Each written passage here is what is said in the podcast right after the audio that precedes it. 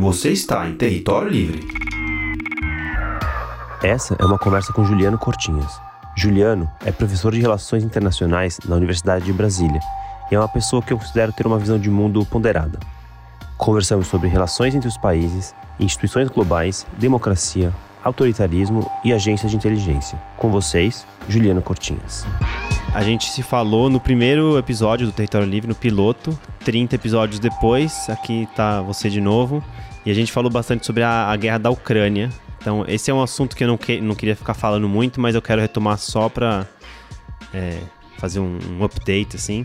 E eu lembro que na época você falou que independente de quem tá certo ou errado, o que você achava que devia ser feito é botar a Rússia na mesa de negociação e tentar parar a matança. Você mantém um pouco essa, essa visão? Se sim, por quê? Se não, por quê? Olha, eu acho que o que, tem o que os fatos têm demonstrado é que essa teria sido uma alternativa boa naquela época e continua sendo uma alternativa boa agora, porque a gente está numa situação de estagnação das negociações né, e as mortes continuam. Né. A minha preocupação não era punir ou não a Rússia como sendo a preocupação prioritária. Eu acho que isso vem depois, depois a gente vai rever os fatos e entender o que aconteceu, e aí sim, a partir da, do estabelecimento né, de, de procedimentos institucionais, cabe, na minha opinião, a alguma condenação à Rússia, né? E também a Ucrânia, ao longo do tempo, vem cometendo diversos crimes de guerra. Mas esse é outro ponto. O ponto principal em um conflito armado é a gente parar a matança. Então, essa era uma solução que eu entendia necessária naquele momento. E o tempo só demonstrou que é, ela era correta. Por quê? Porque cada vez mais pessoas vêm sendo mortas, quem mais sofre é o povo ucraniano, mas o povo russo, da mesma forma, vem sofrendo e há um desequilíbrio na economia mundial, enfim, há uma série de consequências que continuam graves, continuam agravadas, né? É, então, me parece que é, essa era a melhor solução na época e continua sendo a melhor solução agora. O problema é que, com o passar do conflito, com o agravamento, com o aumento do número de mortes de lado a lado, é, a tendência é a gente ver cada vez mais medidas extraordinárias. Então, essa semana, por exemplo, Putin começou a convocar pessoas condenadas por crimes graves para servir as Forças Armadas. Né? Quando essas pessoas vão para o campo de batalha, o que, que tende a acontecer? Né? É o pior possível. Mesma coisa que aconteceu com os Estados Unidos na época do Iraque e do Afeganistão. Com a, o passar do tempo, quanto mais a guerra permanecia, mais difícil era convocar americanos e nos Estados Unidos, né, as convocações são todas. Na, na verdade, não há um processo de convocação, há um alistamento voluntário, né? Mas cada vez menos jovens queriam ir para o Iraque para o Afeganistão porque sabiam que a situação era muito difícil, né? Então eles começaram a selecionar pessoas cada vez menos preparadas é, é, psicologicamente, é, em, em, termos de treinamento com armamentos e etc, etc. E aí a gente começou a ver fatos como da prisão de Abu Ghraib lá, né, em que é, cidadãos iraquianos foram torturados barbaramente por soldados americanos. Então, com o avanço do tempo, as guerras tendem a se tornar cada vez mais desastrosas, cada vez mais é, é, difíceis de serem contidas. Né? Então, acho que a gente já perdeu tempo demais para encontrar uma solução negociada para essa situação. É, então, isso é uma coisa que eu queria te perguntar o que você acha. Tipo, além de, de ter mais matança ao longo do, desses quantos meses? É, oito, não mais, dez meses, né? É, quase dez meses. O tom subiu muito, tanto de um lado quanto do outro. E aí a, a minha impressão é que, que parece que o, uma reconciliação está cada vez mais distante. Claro que na política tem, tem todo esse esse teatro, né? Então, o que acontece em portas fechadas não é exatamente a mesma coisa do que a gente vê nos noticiários, nos, nos discursos, nos pronunciamentos. É, você acha que hoje está mais distante uma possibilidade de negociar uma paz entre Ucrânia e Rússia? Eu acho difícil precisar se está mais distante, né? Mas, mas o fato é que está distante. Né? A, a, a Ucrânia teve várias vitórias ao longo dos últimos meses empurrou os russos novamente para perto da fronteira, mas agora parece que os russos estão retomando uma parte desse território que eles perderam, né? Então, o que a gente tem é que é, os ucranianos estão resistindo e a tendência é que eles continuem tendo condições de resistir. E aí, acho um, uma questão importante que não vem sendo muito debatida na mídia, principalmente na mídia brasileira, que é como eles estão resistindo, né? Não é só, também é, mas não é só pela bravura do povo ucraniano, enfim. É porque as forças ucranianas estão sendo é, é, muito beneficiadas com o envio de equipamentos bastante modernos de todo o Ocidente. Né? Então, é, eu estava morando nos Estados Unidos nos seis primeiros meses desse ano, né? quando a gente conversou da última vez, inclusive, e lá eu tive contato com pessoas da indústria de armamentos que me diziam: olha, nunca eu vi tanta é, é negociação em tão pouco tempo e sem o cuidado que a gente normalmente tem de é, é verificar quem está efetivamente recebendo, os preços sendo pagos, enfim, né? Todo o controle dessas vendas ele foi é, é, diminuído, né? E aí está havendo uma enxurrada de armamentos sendo enviados para Ucrânia, que vem sendo muito importante, enfim, né, para eles, para conter o avanço das tropas russas. Os russos não tinham noção também, né, de como combater esses, é, toda essa é, essa gama de equipamentos que os ucranianos estão recebendo. Então eles tinham se preparado para um cenário muito diferente do cenário que eles têm encontrado, né? E isso faz com que haja a manutenção da guerra no tempo, né? E isso é ruim para as populações. É, é, essa foi uma estratégia que os Estados Unidos já utilizaram em outros momentos da história, né? Na guerra Iraque, por exemplo, eles repassavam armamentos para os dois lados com o intuito de manter a guerra no tempo, porque quanto mais tempo a, a guerra se mantém, mais os países envolvidos vão sendo enfraquecidos. E agora, né, o que está acontecendo é que a Ucrânia está sendo totalmente destruída, mas a Rússia também está perdendo muito, né? E, e, isso está no interesse das potências ocidentais, o declínio dos russos, enfim, né? E, e punir os russos não é, é, nas, nas instituições que seriam as mais adequadas para isso. Eles estão punindo os russos no campo de batalha, né? O que sempre significa a perda de vidas. É, parece que também é uma estratégia de punir o, os russos, assim, de, de, desgastar ao máximo o modelo político para realmente tentar derrubar e, e, trazer uma coisa mais amigável ao Ocidente, aos Estados Unidos, a, a boa parte da Europa, né? Não sei se se realmente. Porque acho que tudo isso a gente especula, né? E uma outra coisa que eu tava pensando é que, que nem você falou, não é a primeira vez que os Estados Unidos joga armas em um país e que isso pode até se voltar contra o próprio Estados Unidos, que foi o caso do Daesh, do, do Estado Islâmico, foi o caso da Al-Qaeda no Afeganistão.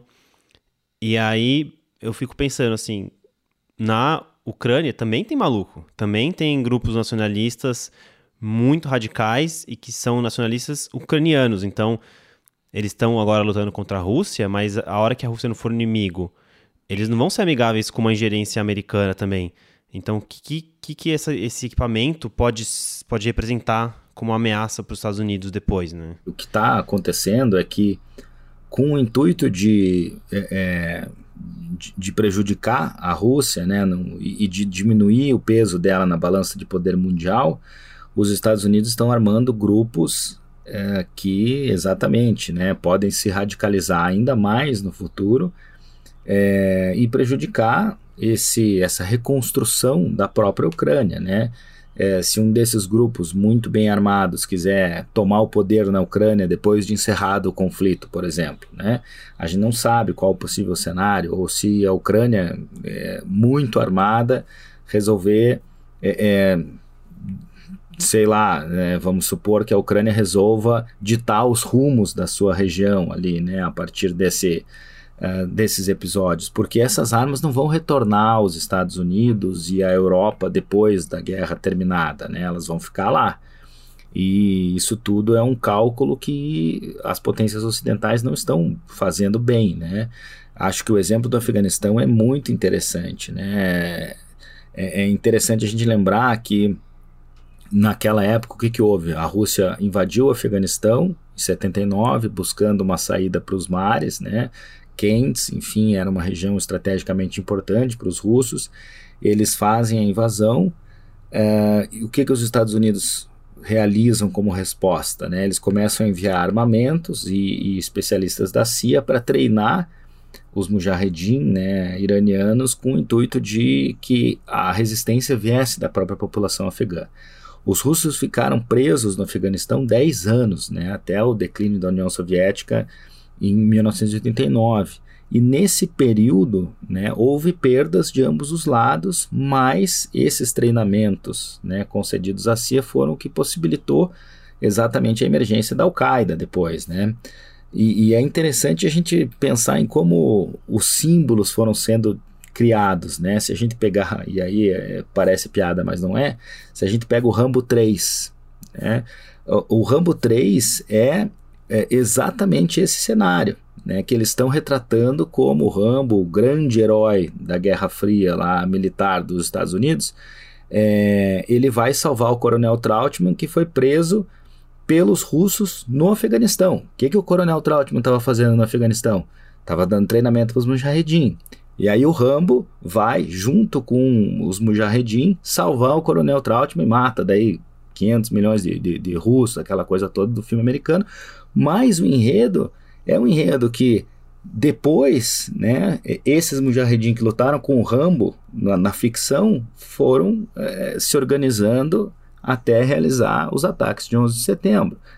Essa história pode se repetir, né, porque os mesmos erros estão se repetindo. A Rússia erra novamente a invadir um país vizinho, os Estados Unidos erram novamente de responder a essa invasão é, é, por meio de, de envio de armamentos sem qualquer tipo de controle. Né? Então, os erros do passado se repetem no presente, infelizmente. Pode até ser meio teoria conspiratória da minha parte, mas se a gente olhar para trás nessa, nesse, nesse episódio do Afeganistão, no fim, quem se deu melhor foi os Estados Unidos, né? Porque eles têm um complexo militar muito forte. É o, é o, não é o, o, que move a economia deles, mas é, é muito importante, né, para a economia deles.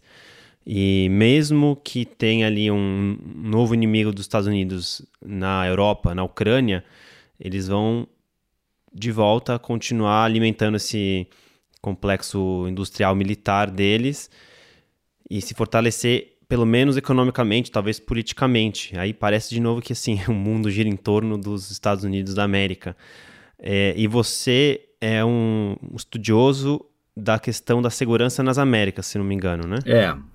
E como é que essa política americana de, de ingerência e de, de talvez criar conflitos para poder alimentar esse sistema meio como se fosse um, um, império romano, né? Então ele vive da guerra. Como é que você enxerga a, as Américas num cenário em que os Estados Unidos está tá criando várias frentes, né? Na Europa, na Ásia, a influência chinesa na América Latina está crescendo. Corre-se o risco de, de, de uma ingerência mais forte também nas Américas? Olha, eu acho que não, porque nós não somos uma zona prioritária né, dessas grandes confrontações de potência. A princípio, o Brasil e a, América Latina, né, como um todo, está distante dessas disputas de poder. Por outro lado, ou seja, não, não é que a gente esteja totalmente distante, mas entre as outras zonas do sistema internacional, nós somos aquela em que é, isso é menos perceptível, né? É, na África, por exemplo, a China está cada vez mais presente, né? os Estados Unidos tinham respostas é, para isso antes do, do 11 de setembro, depois essas respostas foram desconstruídas, e aí toda a política externa dos Estados Unidos se volta né, para o Oriente Médio. Depois Obama faz o chamado Shift to Asia, né? ou seja, a Ásia agora é a nossa região prioritária, a Europa sempre né, como a zona central de, de confrontação entre as grandes potências, desde o início do século XX, pelo menos, né, mas a ascensão dos Estados Unidos faz com que eles entrem em confrontação é, é, com a União Soviética durante toda a Guerra Fria, como, com, com, a Europa como teatro central. E a América Latina ela fica sempre alheia a essas disputas. Por outro lado, é, é, importante a gente mencionar que a China se faz cada vez mais presente aqui, o que tem incomodado os Estados Unidos. Né? A China é o grande rival geopolítico dos Estados Unidos hoje, não é a Rússia. A Rússia puxou o foco para si a partir da invasão da Ucrânia, mas é, é, isso está inclusive tirando né, o foco dos Estados Unidos, né, porque o, o, foco em termos de disputa geopolítica mundial é a China. Agora, é, é, a China se faz cada vez mais presente aqui, a Rússia também tem uma certa presença né, é, na Venezuela, inclusive, uh, mas há alguns acordos bilaterais de troca de equipamento militar, de venda de equipamento militar, mas é, é, entre as várias regiões do mundo, nós somos aquela que está mais isolada dessas, dessas disputas continentais. Né? Acho que os Estados Unidos tiveram uma participação muito relevante no próprio processo eleitoral do Brasil, agora puxando as potências ocidentais para apoiar a nossa eleição, para apoiar a, a, lisura do processo, e isso foi importante né, para reduzir as pressões domésticas de um possível golpe as Forças Armadas não fizeram qualquer menção mais é, é, operacional, vamos dizer assim, né? Elas vêm atacando o processo eleitoral constantemente, mas elas não fizeram nenhuma operação que indicasse algum tipo de tentativa. Eu acho que em parte porque não havia qualquer, isso ficou muito claro, apoio internacional a isso, né? Então é, acho que eles tiveram uma participação importante no nosso processo aqui. É, isso pode mudar, né? Pode mudar e pode mudar rapidamente esse cenário se eles entenderem que estão perdendo espaço, estão perdendo margem de manobra aqui na América Latina para chineses ou russos, enfim, né? E aí aquela velha máxima, né? Quando os elefantes lutam, quem mais sofre é a grama, né? E nesse caso a gente é a grama. não conhecia esse, esse ditado, muito bom. É, então, porque assim, o, o, o, Lula, presidente eleito, ele, ele tende a ser mais anti-americano do que, o, do que o, o Bolsonaro, por exemplo. Mas ele é um cara muito pragmático, tanto é que ele era muito próximo do governo Obama ali, é, mas porque também tinha uma relação econômica muito importante. E agora isso está diminuindo, e a relação econômica mais importante é com a China. Eu não sei se isso poderia alimentar ali um, um, uma certa, não hostilidade, mas um distanciamento dos Estados Unidos e um aproximamento da China, e que aí pode colocar o, o, o Brasil no radar de é, ameaça à segurança nacional dos Estados Unidos. Né? O sistema internacional hoje, ele, ele é difícil, né? Enfim, há um processo de reequilíbrio entre as grandes potências, né, com a emergência da China, um declínio é, dos Estados Unidos que passa por diversas crises internas, e aí é importante mencionar que não só a crise econômica, mas a crise política também. É, o sistema de eleição, né, o sistema democrático dos Estados Unidos apresenta cada vez mais falhas, principalmente num processo de polarização das sociedades ocidentais, como a gente vem vivendo e eles têm de remodelar né, esse, esse processo eleitoral, enfim, só que é, um, é muito difícil lá, muito mais difícil do que aqui, porque lá eles têm 50 eleições. Né? Os Estados Unidos não têm uma eleição centralizada como no Brasil. Cada estado define regras, cada estado define formato de urna, de cédula, cada estado define é, é, e tem total autonomia para isso, né? Como vai se dar o processo eleitoral? Então imagina uma eleição caótica como essa que a gente viveu nos últimos meses aqui, em termos de polarização, não havendo um TSE. Né? Cada estado faz da forma como quiser, apura como quer, fecha as urnas como quer, conta como quer, enfim. Então, é, o processo lá é muito mais complicado do que o nosso, que já é extremamente complicado. Né? Então eles estão passando por uma crise interna e isso gera uma perda na sua capacidade de ser o exemplo para o mundo ocidental. Né? É, então há um processo de reequilíbrio entre as grandes potências. Dito isso, né, quando esses processos emergem, se torna mais instável o sistema internacional. Né? Então, isso faz com que a gente precise calcular melhor a, a nossa inserção. Né? O Lula tem muita experiência de política externa, tem muita capacidade de fazer uma leitura né, sobre uh, o cenário, mas ele está habituado a um mundo que era um mundo mais ameno, vamos dizer assim, né, do que o atual, em que a gente fala inclusive da possibilidade de guerra nuclear.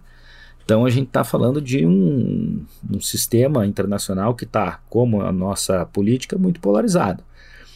Dito isso, acho que o Brasil tem vantagens estratégicas nesse cenário, porque nós, como vínhamos conversando há pouco, temos um certo isolamento dessas grandes disputas. Né? O nosso maior parceiro comercial é a China.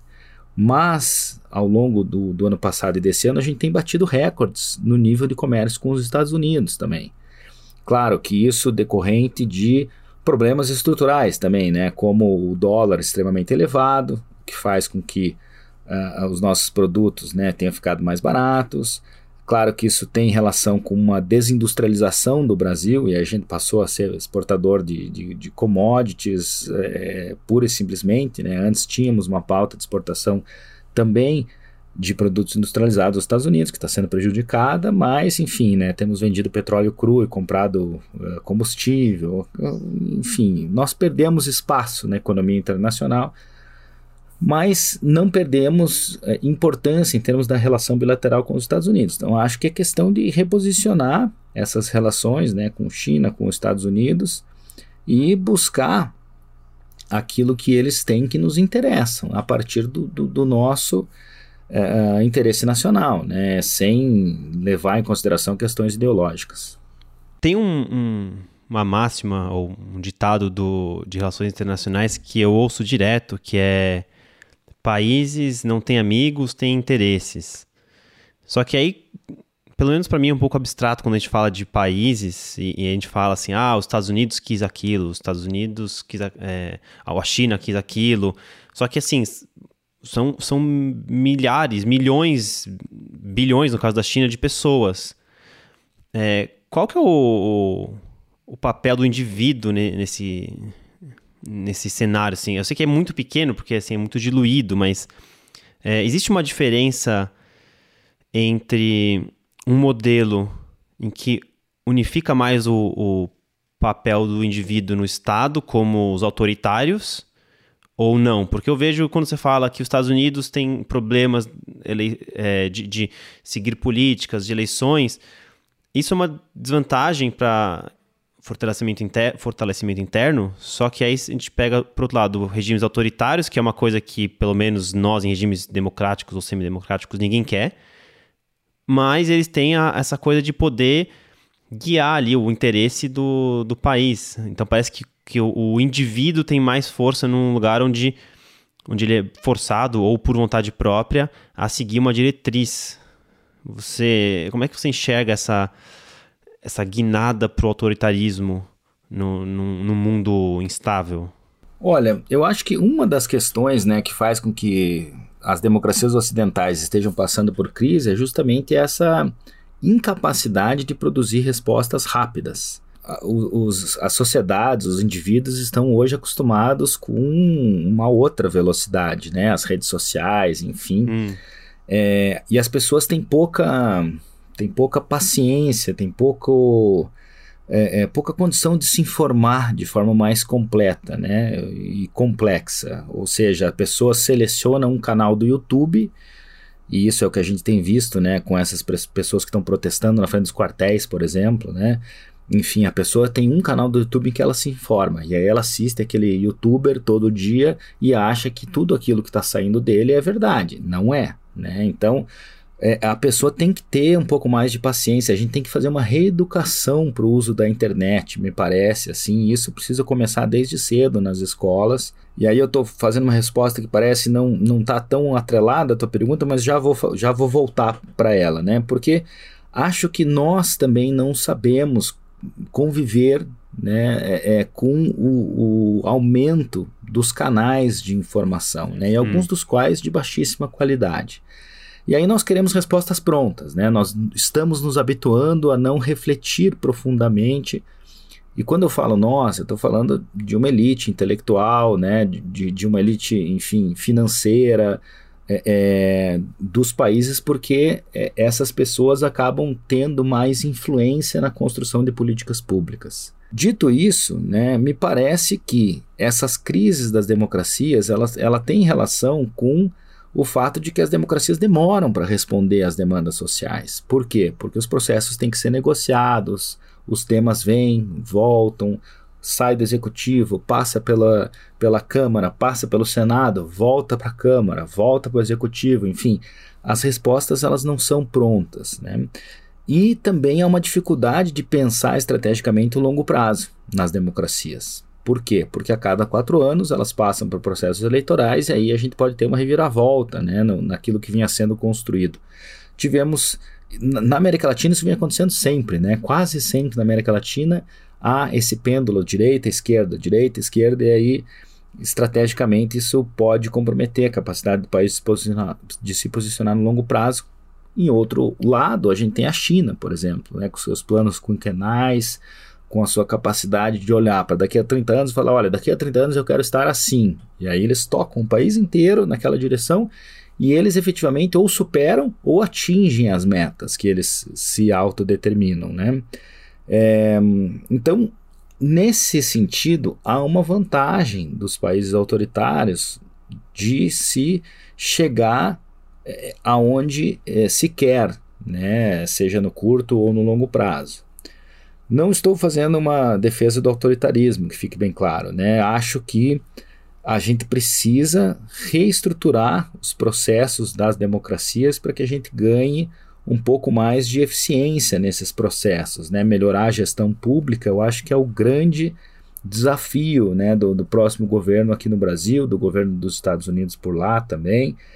É, e eu não troco a democracia por qualquer outra forma né, de governo que a gente tenha hoje em dia. Né? Acho que a gente precisa repensar a relação do cidadão com o Estado, precisa repensar modelos de organização política, mas isso é para depois. Né? Antes a gente precisa melhorar a saúde das nossas democracias e precisamos conviver com esses limites. Né? Olha, nós temos um limite que é o seguinte: o Estado não é é, tão rápido quanto a vontade popular, porém todas as outras alternativas são piores do que a democracia. Né? Então, quando eu vejo pessoas indo aos quartéis pedir intervenção federal, isso me entristece profundamente. Acho que são pessoas que têm pouca capacidade para compreender né, o que significa um regime autoritário. Né? Enfim, hoje eu li uma frase que me pareceu muito interessante, né? É, que diz o seguinte, mais ou menos, deixa eu ver se eu me lembro, que é, é, é ir aos quartéis durante um regime democrático para pedir ditadura é fácil.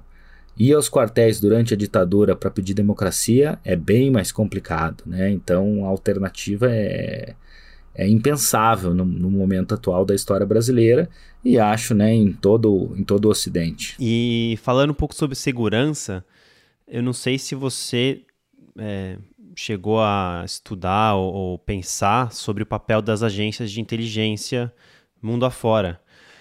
Se você conhece um pouco desse assunto, você saberia dizer assim o que uma agência de inteligência tem que ter, que qualidades ela tem que ter para dar o melhor apoio possível para a nação da qual ela faz parte e qual seria a agência mais inteligente, mais agência de inteligência mais eficiente que, que você conhece? É, eu não sou um estudioso do tema, né? Enfim, eu estudo instituições de, de, de segurança, mas principalmente da defesa, né?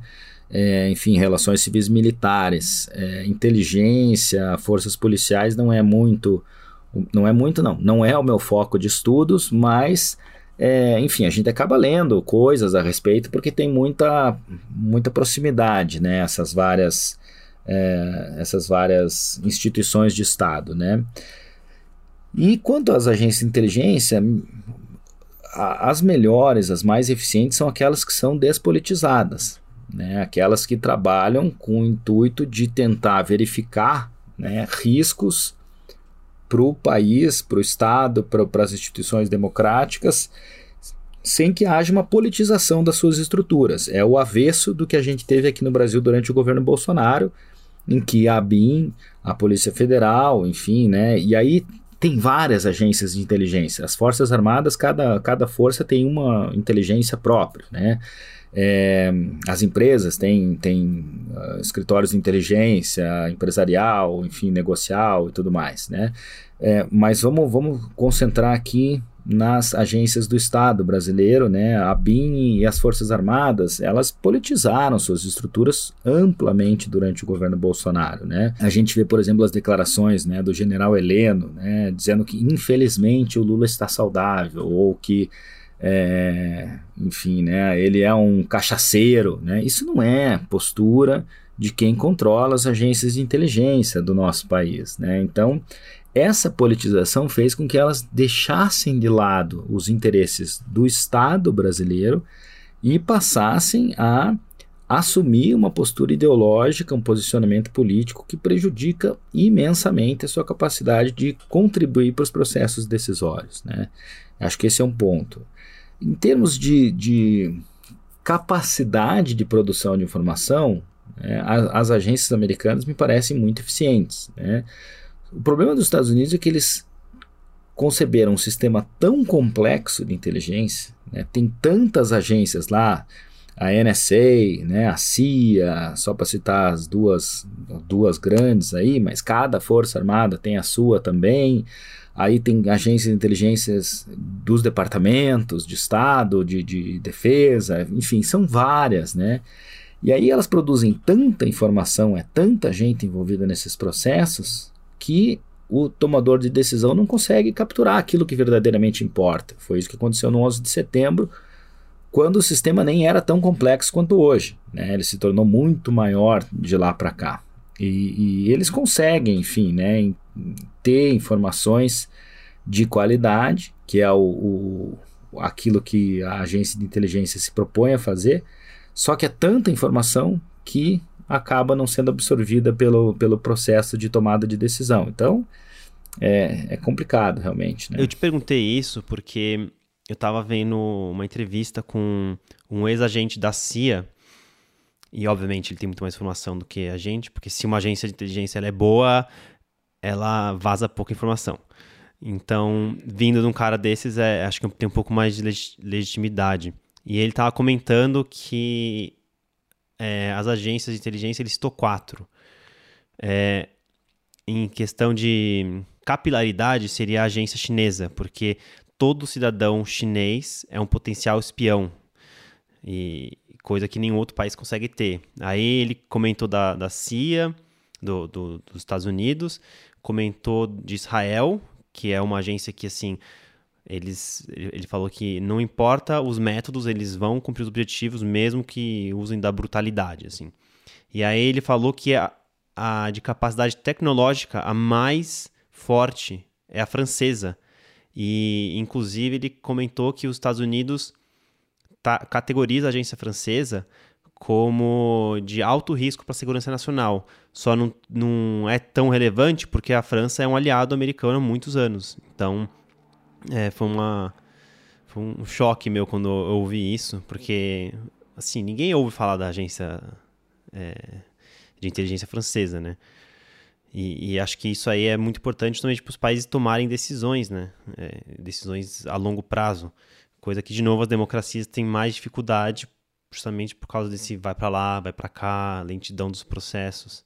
Parece que o mundo está pressionando assim para uma centralização de tudo. E uh, o regime autoritário tem muito isso, né? Inclusive as tecnologias, tipo, inteligência artificial, ela é boa quando você centraliza os dados em um lugar só. E aí já tem gente falando de ah, usar a inteligência artificial para auxiliar governança. Não sei como isso funcionaria, mas. Veja, eu não, eu não tenho, né, como, como eu disse antes, informações tão específicas assim sobre a qualidade de cada uma das, das é, agências de inteligência. Agora, o fato é que a gente é, é, tem, né, bastante capacidade no Ocidente de produzir informações, né? Então eu acho que assim, eu não tenho essa informação específica sobre a qualidade é, é, tecnológica da francesa, né? Mas a França é um país que vem fazendo muito o seu dever de casa em termos de reestruturação do aparato de segurança como um todo, né? É, a França reduziu a sua estrutura de defesa né, para cerca de 200 mil militares, por exemplo, que é pouco né, para o tamanho da França em termos estratégicos no mundo. Por outro lado, ela fortaleceu o Ministério da Defesa, que hoje tem cerca de 60 mil civis trabalhando lá, hum. e, e isso faz com que haja uma racionalidade do orçamento de defesa francês, é todo decidido no âmbito do Ministério da Defesa a alocação de recursos nas Forças Armadas é toda centralizada, então é um processo completamente diferente do que o Brasil fez ao longo dos últimos tempos. Né? A França já teve mais de 800 mil militares, reduziu em um quarto para um quarto disso. O Brasil vem aumentando o número de militares e diminuindo a força do Ministério da Defesa nos últimos anos, né? militarizando o Ministério da Defesa, inclusive. É um caminho inverso ao que os países do mundo que estão pensando, né, a, a, o teu exemplo da agência de inteligência é muito interessante, né? Vou até dar uma olhada um pouco mais cuidado nisso. Mas a França é um país que vem fazendo seu dever de casa para conseguir se colocar no mundo, conseguir, enfim, né? É, pensar a sua inserção internacional, coisa que o Brasil vem fazendo ao contrário, né? A gente vem cada vez mais politizando, né, as nossas as nossas agências, as nossas instituições, inclusive as Forças Armadas, né, foram muito politizadas por escolha delas mesmas. Eu acho que isso é importante a gente mencionar, né? Elas não tinham o freio, mas resolveram apertar o acelerador, né? Desde 2016 lá com o impeachment da Dilma, o famoso tweet do Vilas Boas, enfim, tudo aquilo fez com que houvesse um processo de politização das Forças Armadas, que foi é, é, escolhido esse processo por elas mesmas e ninguém freou esse processo. Pelo contrário, Bolsonaro achou o máximo isso, né? E, e potencializou isso tudo. Então, cada vez menos as nossas instituições estão preparadas para colaborar com esse processo, que vai ser um processo difícil, como a gente vinha conversando, né? De é, é posicionamento do Brasil no mundo, né? no mundo difícil, no mundo complexo, instável, tudo isso, enfim, vai ser prejudicial para nós, infelizmente. É, quanto às agências chinesas, né, até né, saiu há pouco tempo né, uma notícia de que os chineses têm espiões no mundo inteiro, enfim, né, é, eu, eu acho que é isso, né, é muito, tem muita relação com a forma com que o governo está tá organizado, né. E se o presidente Lula te convidasse para fazer parte do Ministério de Relações Exteriores, primeiro ou segundo escalão, é, quais seriam as primeiras diretrizes que você ia querer tomar? Nas relações exteriores, essa é difícil, mas eu acho que, assim, eu, a, o primeiro grande desafio né, para o governo Lula, né, não só nas relações exteriores, mas em toda a, a, sua estrutura é um processo de desmilitarização e desideologização. Né? A gente precisa voltar a olhar para o Brasil, e eu acho que o discurso da vitória dele coloca isso de forma muito bem, né? A gente precisa olhar para o Brasil como sendo um país de todos nós, dos 215 milhões de brasileiros, e um país que precisa privilegiar aquilo que nós temos de forte, né? Nós temos um, uma agricultura fortíssima em relação ao mundo, né, em relação ao resto do mundo, enfim, que é uma potência né, é, tecnológica, e isso tudo faz com que a gente precise buscar os mercados, independentemente de quem sejam, de onde estiverem. Né? Uh, precisamos retomar um processo de industrialização do país, e o Ministério das Relações Exteriores tem muito a contribuir com isso. Né? É, precisamos olhar pragmaticamente e diversificar parceiros comerciais. Isso o Lula fez nas suas gestões anteriores. Né? E tudo isso só vai ocorrer se nós tirarmos o peso dessa visão de mundo completamente arcaica, completamente desconectada da realidade, que foi colocada lá pelo Araújo de início, né, no governo Bolsonaro, e depois pelo França, enfim, né, ah, o globalismo, é, ah, o mundo está sendo dominado por um, pelo comunismo e coisa e tal, né? Não, pelo amor de Deus, né? A gente precisa estar onde nós temos né, é, é, com quem conversar, com quem dialogar, independentemente de ideologias. Precisamos retomar com muita força a pauta ambiental. Né? O Brasil é um país que se posicionou como líder nessa questão ambiental, que é fundamental para a nossa vida na Terra.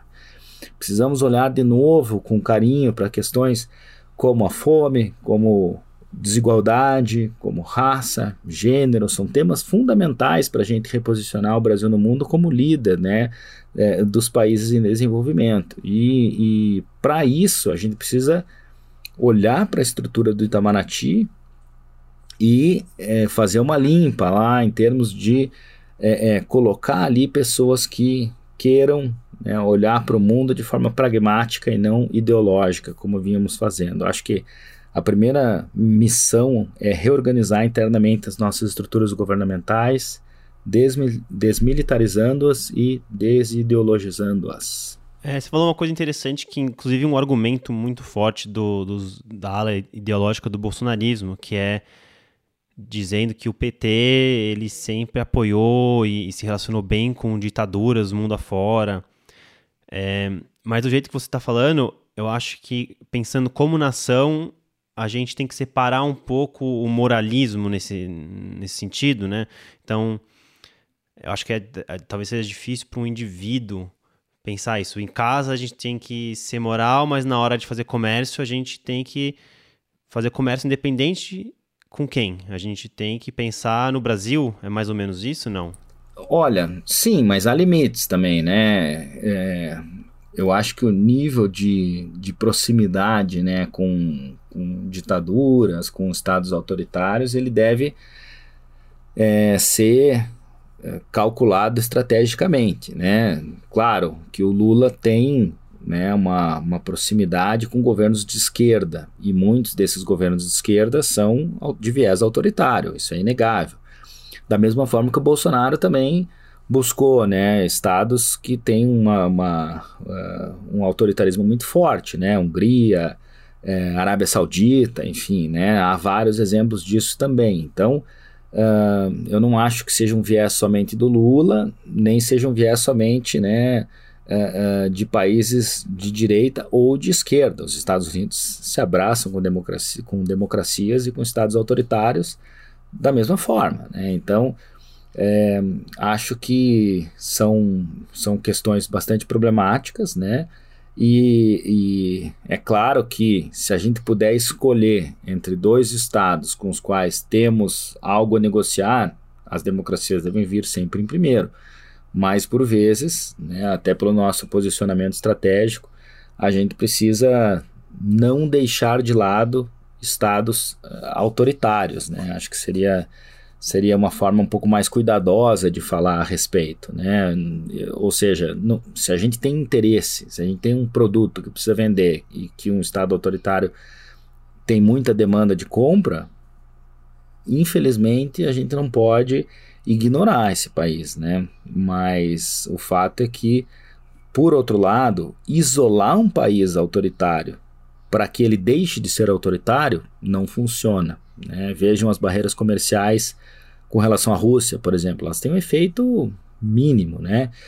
Há um embargo contra Cuba é, há muitos anos, né? desde 62.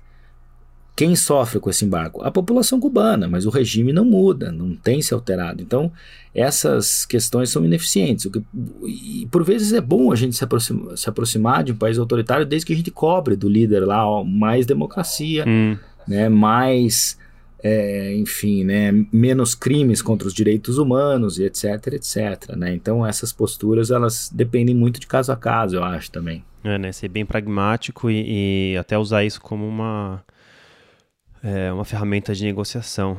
Bom, no fim é Brasil acima de tudo, né? Brincadeiras à parte aqui.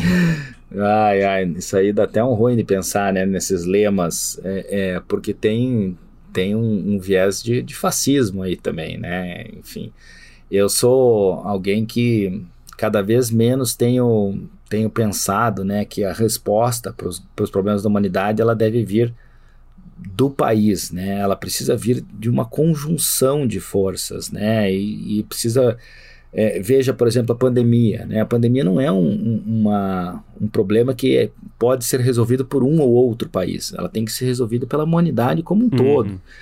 é, meio ambiente, mudanças climáticas, tudo isso exige um grau de é, é, um grau de resposta global que a gente não vem conseguindo construir, infelizmente, né? Então, ninguém vai resolver o problema das mudanças climáticas sozinho. É um problema global de toda a humanidade. Né? E, e acho que nesse sentido, os interesses nacionais. E aí, veja, antes a gente estava falando de política externa, né? E a política externa tem o país, os interesses nacionais como foco. Mas para os problemas globais, respostas de política externa não funcionam. Elas precisam ser respostas globalmente construídas, né? Fome, migrações, pandemias, mudanças climáticas, né? tudo isso demanda um nível de interação que a gente infelizmente ainda não conseguiu ter, justamente porque o foco das relações internacionais continua no Estado. Né? É, e aí a tua pergunta anterior, qual a importância dos indivíduos? Extremamente importantes. Mas para além dos indivíduos e dos estados, é preciso construir mecanismos globais de resposta aos nossos grandes problemas. E se a gente falar de segurança, esses são os grandes problemas que podem interferir na nossa sobrevivência nesse planeta. Né? Então, acho que a gente precisa construir e fortalecer laços globais. Juliano Cortinhas, rumo ao globalismo, é, essa foi, essa foi um troco em relação àquela do, do Brasil acima de tudo. É, né? exatamente. É. cara, muito obrigado pelo papo, sempre muito interessante te ouvir e até uma próxima, cara. Valeu, eu que agradeço pela oportunidade aí, sempre um, um papo muito bom, uma conversa muito, muito bacana em que eu falo, mas também aprendo muito aí com, com as perguntas, Felipe. Só tenho a agradecer. Muito obrigado. Valeu, cara.